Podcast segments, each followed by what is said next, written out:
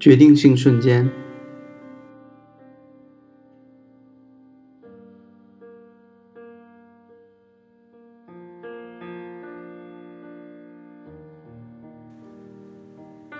世界上任何事物都有其决定性的时刻。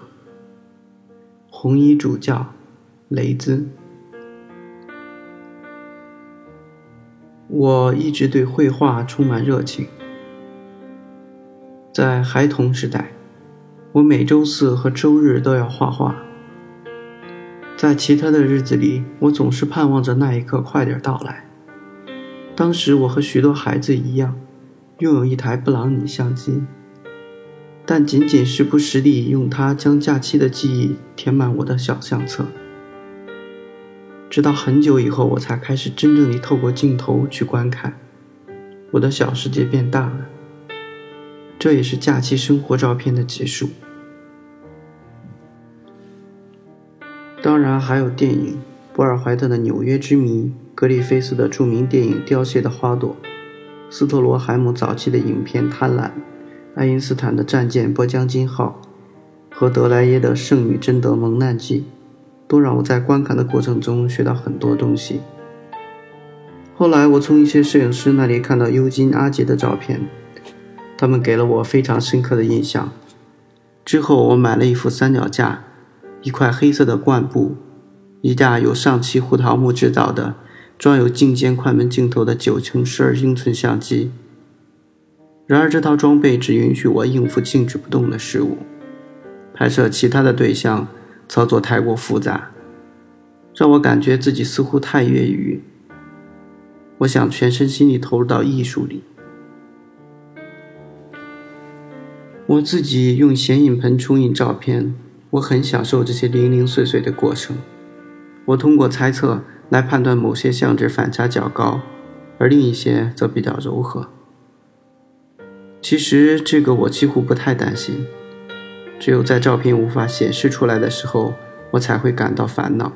一九三一年，我二十二岁，去了一趟非洲，在象牙海岸，我买了一台以前未曾见过的小型相机。不曾想到，一年后返程时，发现它竟然已经发霉了。所有的照片也都被叠印上如树木状和蕨类植物般的图案，这实在让我感到很懊恼。我应该多注意对它的保养。小型按揭支付购买相机的办法使我得以摆脱困境，为了我的兴趣而快乐地工作。再后来，我发现了徕卡，它成为我的另一双眼睛。从此我们不再分离。为了得到生动的照片，整天我都精神饱满地在街头四处游走，毫无顾忌地在街头到处寻找。我特别希望能够一下子把握照片的神髓。做摄影报道的想法，也就是说利用几张照片来讲述一个故事，我本来没有想过。只是到了后来，我看到周围一些业界朋友的照片和一些杂志插图。另外，也正好遇到这样的工作任务，才一点点地学会如何用摄影进行新闻报道。虽然我对旅游不大在行，但已经走过很多地方。我喜欢慢慢地做这件事情，周密安排在旅行目的地之间有限的换乘时间。每一次到达，几乎总是期望能够更好地表现出这个国家的生活。